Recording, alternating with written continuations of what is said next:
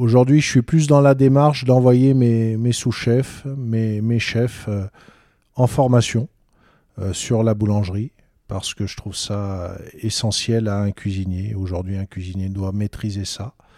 Euh, demain, si on a la possibilité de s'agrandir, la question du fournil, elle se pose. On est en pleine réflexion à ce sujet-là. Peut-être que ça arrivera prochainement. En tout cas, aujourd'hui, on n'a pas encore la possibilité de le faire. On, va dire qu'on s'amuse à, faire le pain et on, s'amuse bien finalement parce que les gens adhèrent et, aiment ce qu'on fait ici. Mais aujourd'hui, voilà, on va continuer à transmettre, euh, à apprendre parce que l'univers du pain est immense et je pense infini comme la cuisine. Et il y a tellement de choses à apprendre, tellement de choses à maîtriser qu'on est juste ici au balbutiement de la boulangerie euh, chez Paul Bocuse.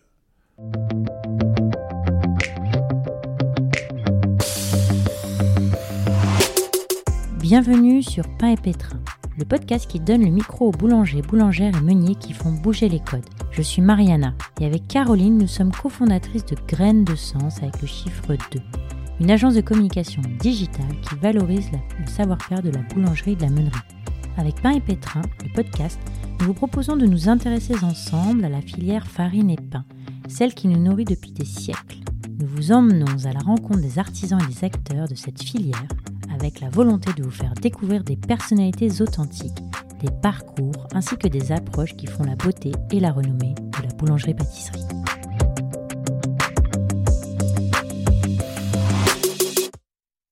Aujourd'hui, on se retrouve au sein de la maison Paul Bocuse à Collonges au Mont d'Or avec Olivier Couvin. Bonjour Olivier. Bonjour. Meilleur ouvrier de France 2015, chef euh, exécutif au sein de la maison Paul Bocuse.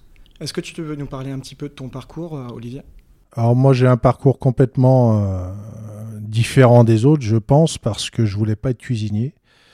je voulais être militaire de carrière, donc peut-être la même rigueur, mais en tout cas pas le même travail. l'armée, l'armée m'a tendu les bras, parachutiste ou légionnaire.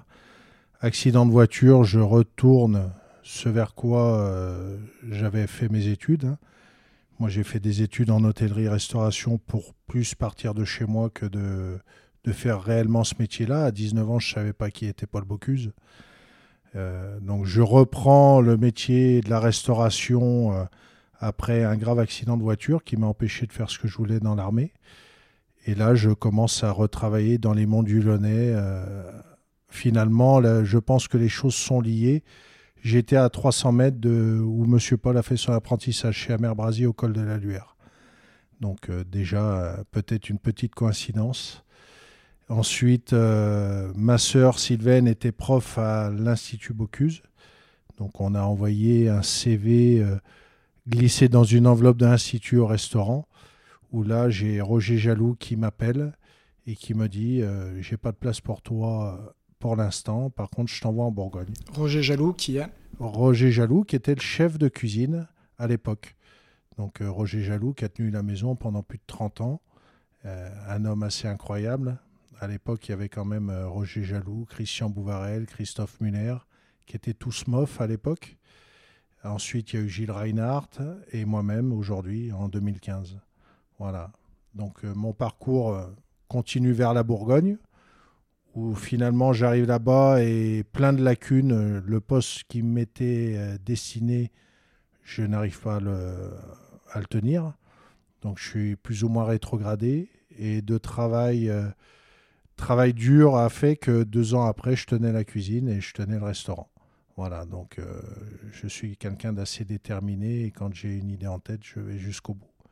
Deux ans et demi après le travail en Bourgogne, je suis rapatrié chez Paul Bocuse par Roger Jaloux qui m'avait envoyé là-bas. Et, finalement, là, je, je, découvre un monde euh, encore autre de ce que j'avais connu. C'est très, très difficile. Je pense que j'ai vécu les six premiers mois de ma vie les plus difficiles de ma vie. Et, et là, j'étais à deux doigts de craquer, d'arrêter parce que c'était pas. C'est la façon de travailler avant n'était pas la même qu'aujourd'hui. Donc on, pouvait difficilement comprendre quand on baignait pas de là-dedans depuis très longtemps. Je prends un mur Et là, je me pose vraiment de grosses questions et, et un jour, j'ai envie de partir.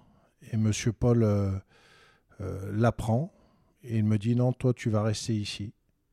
Et ça fait maintenant 21 ans que je suis là. Donc euh, c'est le destin finalement c'est était présent et j'ai suivi le chemin qui m'était destiné, je suppose. C'est une belle histoire. Tu as passé le concours de meilleur ouvrier de France. Dans quelles conditions? Au sein de la maison Bocuse? Alors le titre de meilleur ouvrier de France, euh, ici c'est c'est un désir de ressembler à ceux qui étaient là avant nous. C'est une quête de l'excellence qu'on applique ici au quotidien. Euh, pour ma part, euh, j'avais depuis toujours des chefs ici meilleur ouvrier de France. Et j'ai tenté le concours trois fois. Alors trois fois, la troisième fut la bonne. Euh, après, on est bien d'accord que d'être meilleur ouvrier de France, ça ne veut pas dire qu'on est meilleur qu'un autre chef qui n'a pas eu les moyens de passer. Euh, moi, je suis euh, très humble là-dessus. Le travail, j'ai été bon à trois étapes importantes pendant l'année du concours. mais voilà, j'ai gagné ces étapes, j'ai gagné le titre. Aujourd'hui, par contre, on est investi d'un devoir de transmission et surtout de, on est plus ou moins les gardiens d'un savoir-faire français. Euh, la maison Bocuse aujourd'hui est, une maison où la cuisine qui est pratiquée se fait quasiment nulle part ailleurs à ce niveau-là. Euh, nous, on est ancré dans ce terroir, dans cette cuisine française depuis toujours. Évidemment, on l'a fait évoluer, on, amène des choses différentes, mais pour autant, le produit parle. La juste cuisson, le juste assaisonnement fait que le plat peut être magique. Voilà. Fantastique. On sait que tu es un grand passionné du pain, justement. Et comment en es-tu venu euh, à, la boulangerie, au pain, jusqu'à travailler les pains euh, au sein de la maison Bocuse? Travailler le pain, alors c'est aujourd'hui devenu quelque chose de très important pour moi. Euh, alors comment? Je donne très souvent, deux, deux jours par mois, mon temps à des apprentis en CFA. Et lors d'un repas que je faisais pour la maison Bocuse avec en fait des plats de la maison Bocuse avec les élèves pour servir des clients au campus de Groisy. Il y avait la Confédération des boulangers de Haute-Savoie dans la salle. Et il m'a été offert un stage d'un mois et demi de boulangerie parce qu'ils ont adoré ce que je faisais et qu'il y a eu un très bel échange et une très très belle rencontre. En quelle année? Euh, C'est l'année dernière, l'année dernière. Donc c'est tout est allé très vite finalement. L'année dernière, je, découvre M. Josserand, qui est, président des boulangers de Haute-Savoie, et qui m'offre cette formation. On est dans le Covid, j'ai pas trop de choses à faire. Et deux jours par semaine, je pars au campus apprendre à faire le pain avec des apprentis de 16 ans, 17, 18, 20, reconversion. Et je suis là-bas, je remets le tablier blanc et j'apprends à faire le pain. Alors j'ai évidemment j'ai un prof qui est dédié plus ou moins à moi parce que voilà, j'avais un, temps assez restreint. Par contre, la, qualité des apprenants euh, sur le campus a fait que l'assimilation s'est faite très rapidement et la compréhension des phénomènes qu'il peut y avoir dans la pâte, dans, un, dans la pétrie, dans le levain, dans, dans tout ce qui va amener qu'un pain va être bon, bah ça m'a plu parce que finalement, c'est pas facile. Ça demande beaucoup de sensibilité, beaucoup de, on va pas pouvoir le remplacer par un robot. Euh, aujourd'hui, nous, on travaille du pain euh, au levain sur farine biologique. Euh, ça demande beaucoup de sensibilité et de respect de toutes les étapes en amont pour avoir un pain de qualité à, la fin. Donc ça, ça m'a plu. Toujours pouvoir faire mieux. C'est sûr. Et comment t'en es venu jusqu'à l'intégrer? D'abord, tu as commencé à l'apprendre, et une fois jusqu'à l'intégrer dans l'organigramme du restaurant, dans la production, même le proposer aux clients de la maison Bocuse? Pour l'intégrer, ça a été finalement facile. On a, revenant de, de, cette formation et redémarrant le travail, j'ai dit on va lancer un petit pain, on va, je vais vous montrer ce que j'ai appris. Et là, on goûte les pains et on se dit, mais c'est terrible, ça n'a rien à voir avec ce qu'on qu'on pourrait avoir au quotidien.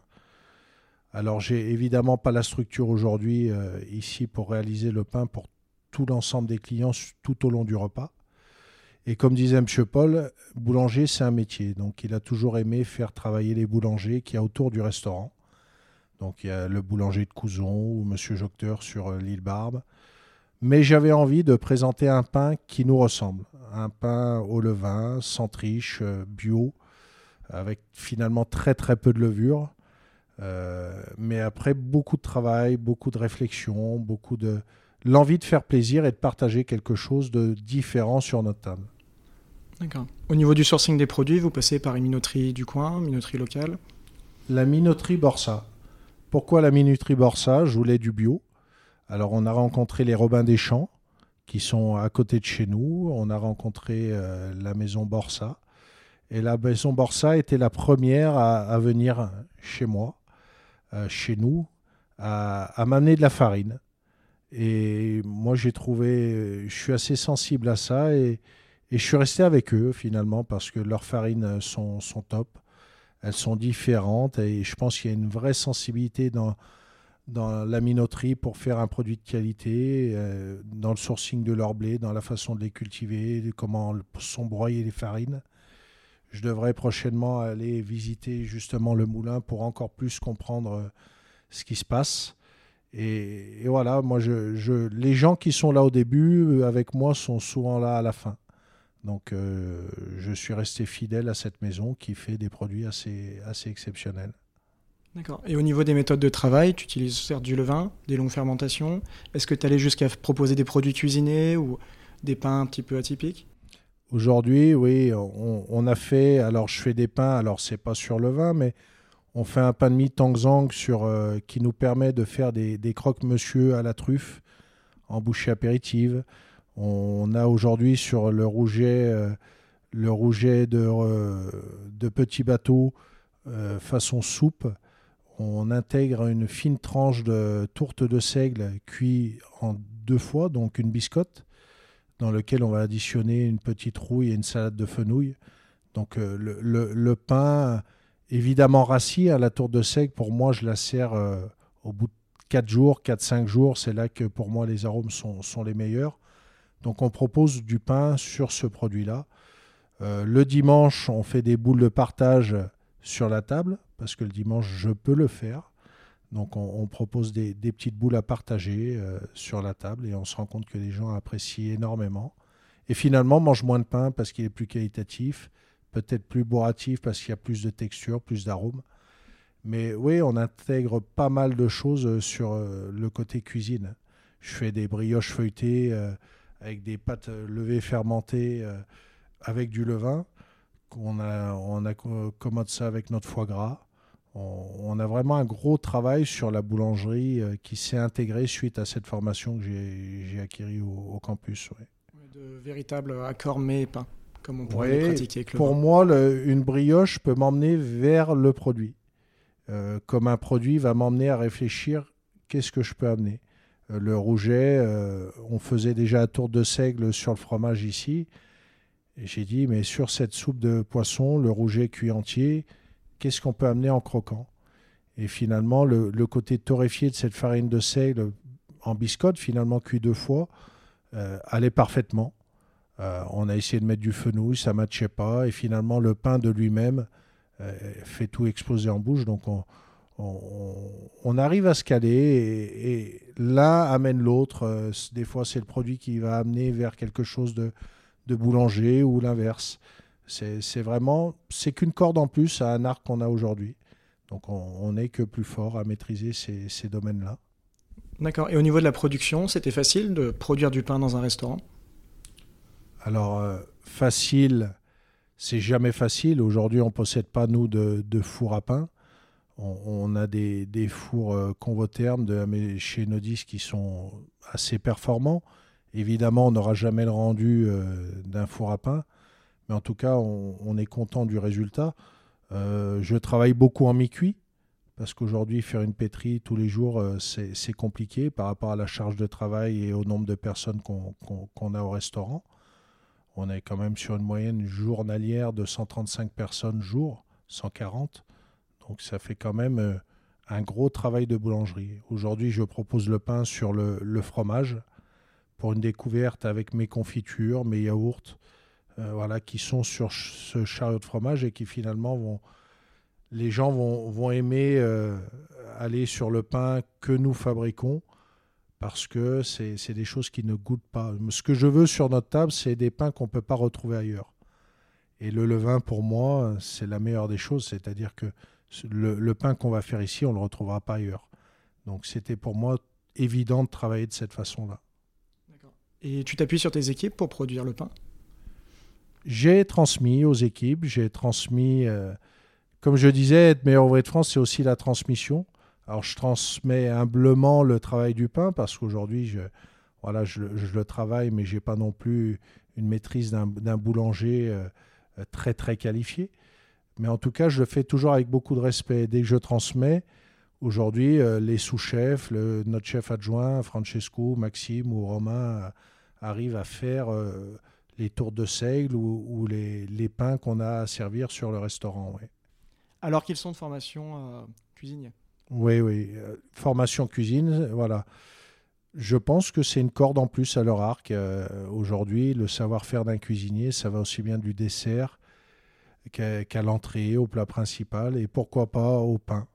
Euh, pour moi, il n'y a pas de bon repas sans un bon pain. C'est même euh, essentiel à un bon repas. C'est sûr. Au niveau de la quantité de production, du gaspillage, etc., de retraiter le produit, tu t'organises comment? La quantité de production, on, travaille euh, à peu près devenu de 25 kilos euh, par semaine. Euh, au point de vue gaspillage, beaucoup moins de gaspillage. Parce qu'aujourd'hui, les gens, quand ils goûtent le pain, souvent, à la première bouchée, on se dit Ah, on va en reprendre. Ou alors on n'en reprend pas. moi, je suis plus pour le travail des gros pains. le petit pain, aujourd'hui, pour moi, est pas forcément très bien aromatiquement, gustativement. Euh, aujourd'hui, on, en a sur notre table, hein, euh, parce qu'aujourd'hui, on ne peut pas le faire autrement. Il, est de très belle qualité, mais pour autant, je pense qu'un gros pain ou une belle boule de partage sera toujours plus aromatique et beaucoup plus gustative qu'une petite pièce. Et ça, c'est la même chose quand on fait du vin. Une demi-bouteille, il n'y aura pas le, même développement dans la bouteille qu'un magnum. Donc euh, je pense que le pain, en plus l'avantage, moi je sers jamais le pain fait du jour. Euh, le pain, quand je le fais mi-cuit, je le passe souvent le lendemain. Et s'il est sur le lendemain, il est encore meilleur. Donc euh, l'avantage du mi-cuit, c'est que je le repasse au four, donc je finalise une cuisson qui le rend croustillant et, et, parfaitement prêt à la consommation. Donc par contre, les arômes se sont développés à l'intérieur. Donc on a des pains souvent très très gustatifs. L'objectif est toujours de, valoriser le produit et d'avoir du goût. Et euh, pour toi, quelle place le pain il a dans la haute gastronomie, dans la restauration? Le pain retrouve sa place. Je pense que le pain, à un moment, a été un peu oublié. Aujourd'hui, on a un retour vers la, finalement l'essentiel, ce que les anciens faisaient. Euh, vous savez, moi, j'ai un jour mangé chez, Marc Vera euh, et j'ai découvert un chariot de pain incroyable. Alors, c'était pas des pains euh, fantastiquement esthétiques.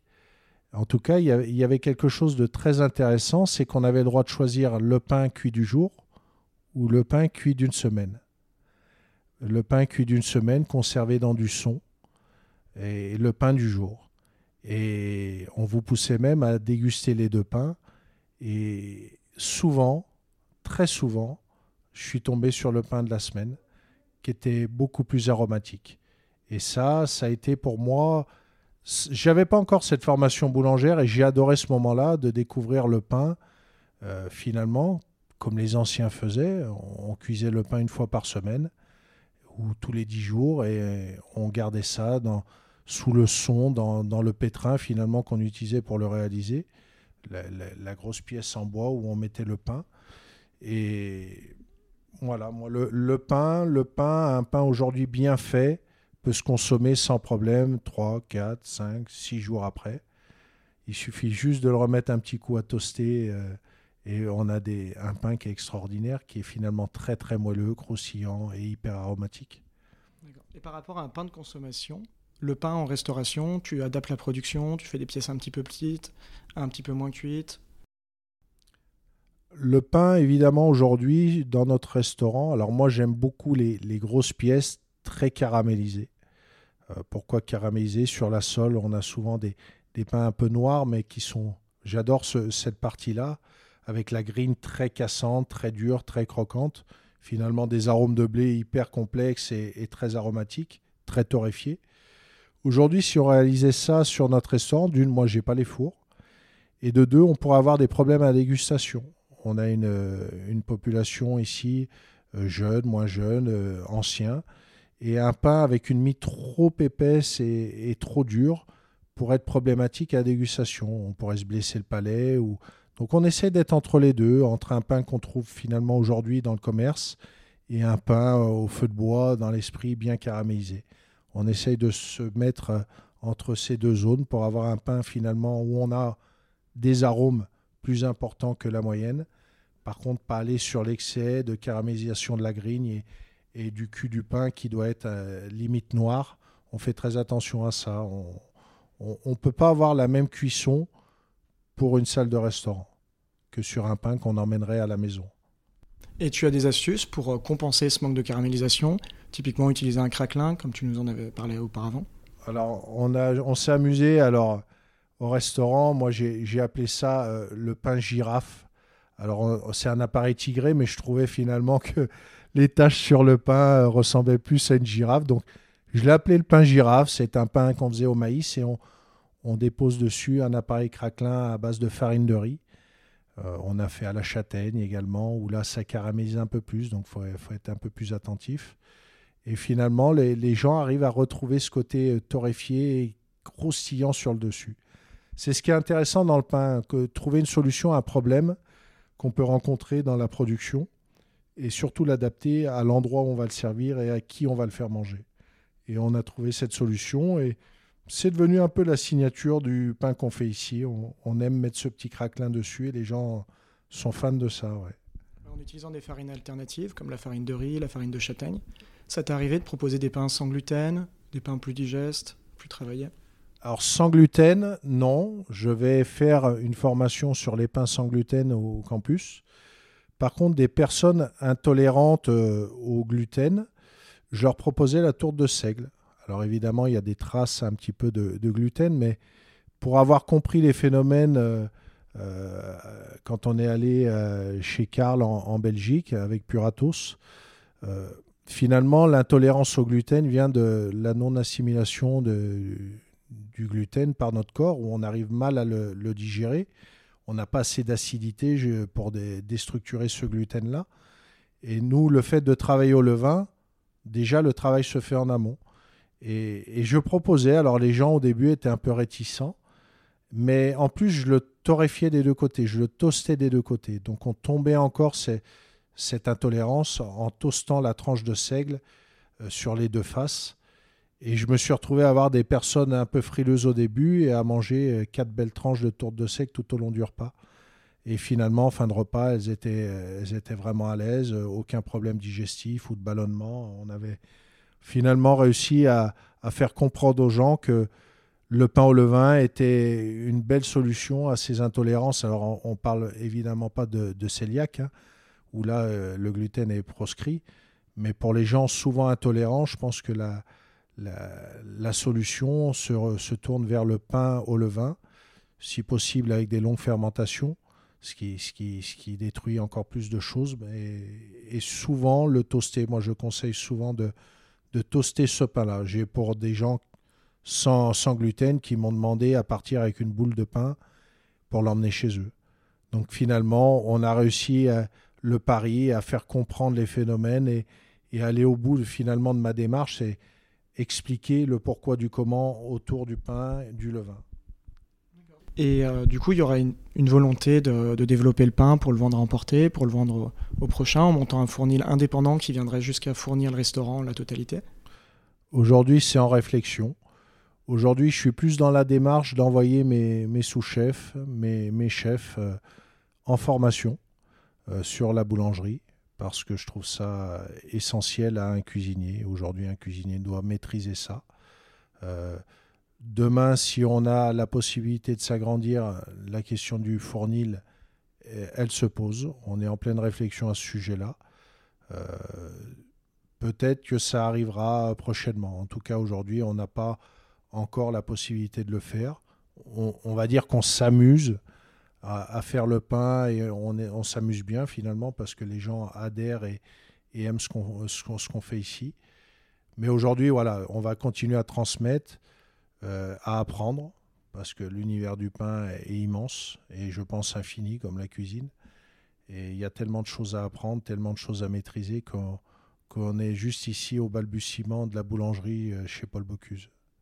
C'est hyper intéressant. Il y a une volonté de développer, euh, outre le pain, la gamme de viennoiserie, peut-être pour en fin de repas ou pour des miniardises ou autre On travaille la viennoiserie sous la forme de, de brioche feuilletée, de brioche extra fine sur, sur certains plats. Ça, ça a été mis en, place après ma formation. J'ai des apprenants en BP pâtisserie qui sont venus vers moi pour apprendre à faire euh, des croissants, euh, pain chocolat, euh, des pains au raisin. Donc j'ai avec grand plaisir le, la joie de leur montrer ce que j'ai appris. on met aujourd'hui, on a mis en place sur la volaille crème un vol au vent, où là on réalise un feuilletage inversé, où là de la même façon j'ai mis en place des process que j'ai appris qu'on a évidemment transformé parce que voilà, on recherche des choses encore plus carrées que ce qu'on apprend. Donc c'est sans cesse se remettre en question sur le moindre geste, le moindre détail. Mais tout ça se met en place tout doucement. Et à chaque fois, finalement, à chaque fois que, que je vois quelque chose ou que j'apprends quelque chose, il y a évidemment une, je retranspose ça sur notre carte ou, sur la table. Ce serait dommage de ne pas aller au bout des choses. C'est fantastique. Euh, est-ce qu'il y a une personnalité dans le monde du pain qui t'inspire?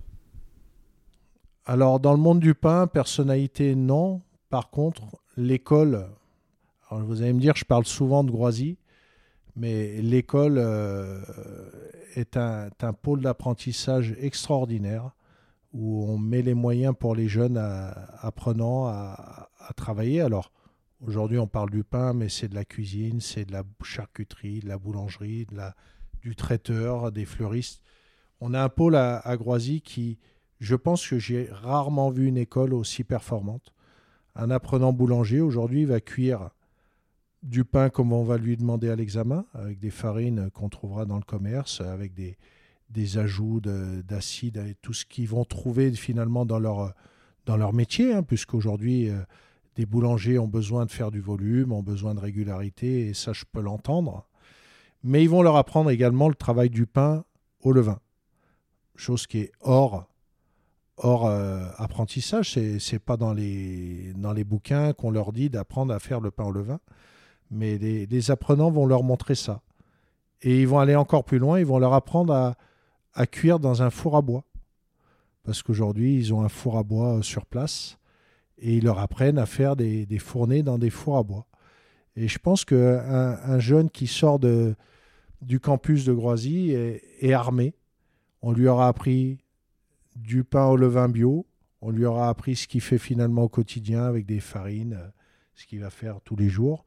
Et une cuisson au four normal, voire four ventilé, voire four à bois. Est-ce qu'il y a beaucoup d'écoles qui font ça?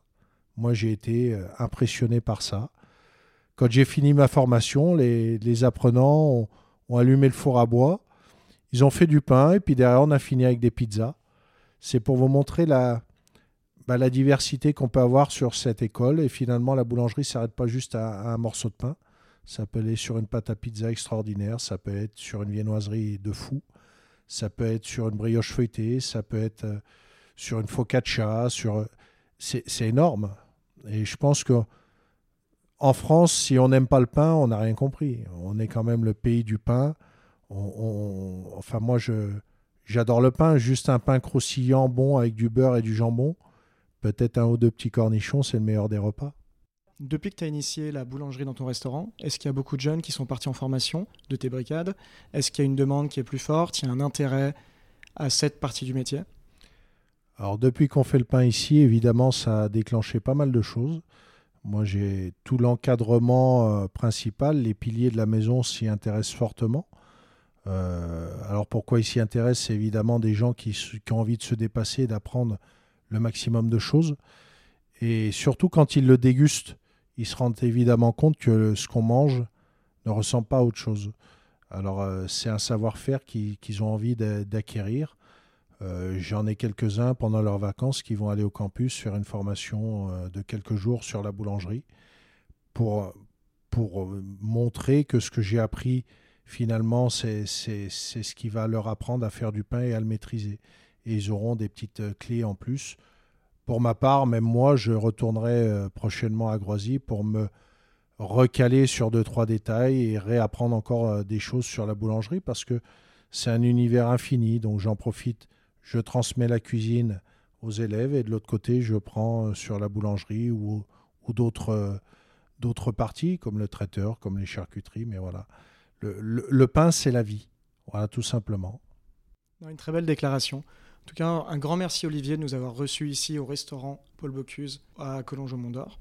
Avec plaisir pour tout ce qu'on a pu apprendre aujourd'hui, parler des levains, de la longue fermentation, de l'importance de la formation et euh, surtout de la place du pain dans la gastronomie, dans les cuisines d'un restaurant étoilé. Étoilé ou pas, le pain restera toujours très important, je pense, dans la gastronomie française. Et il a sa place et plus que jamais, le travail du pain qualitatif prendra de plus en plus de, force et, d'importance dans nos métiers. Une très belle déclaration d'un homme passionné. Merci beaucoup Olivier. Merci. Pain et pétrin, c'est fini pour aujourd'hui. On vous remercie pour votre écoute et si on vous manque déjà, n'hésitez pas à nous rejoindre sur notre réseau social Instagram graine avec un S de le chiffre de sens ou sur notre site internet grainesdesens.fr. Bien sûr, parce que c'est hyper important pour que cette filière soit valorisée et qu'on puisse entendre ce podcast plus largement, on vous invite fortement à nous mettre 5 étoiles sur Apple Podcast, également sur Spotify. Et puis pour tous ceux qui ont envie de savoir un petit peu ce qui va se passer la prochaine fois, on vous donne rendez-vous dans le prochain podcast. À très vite les panivores.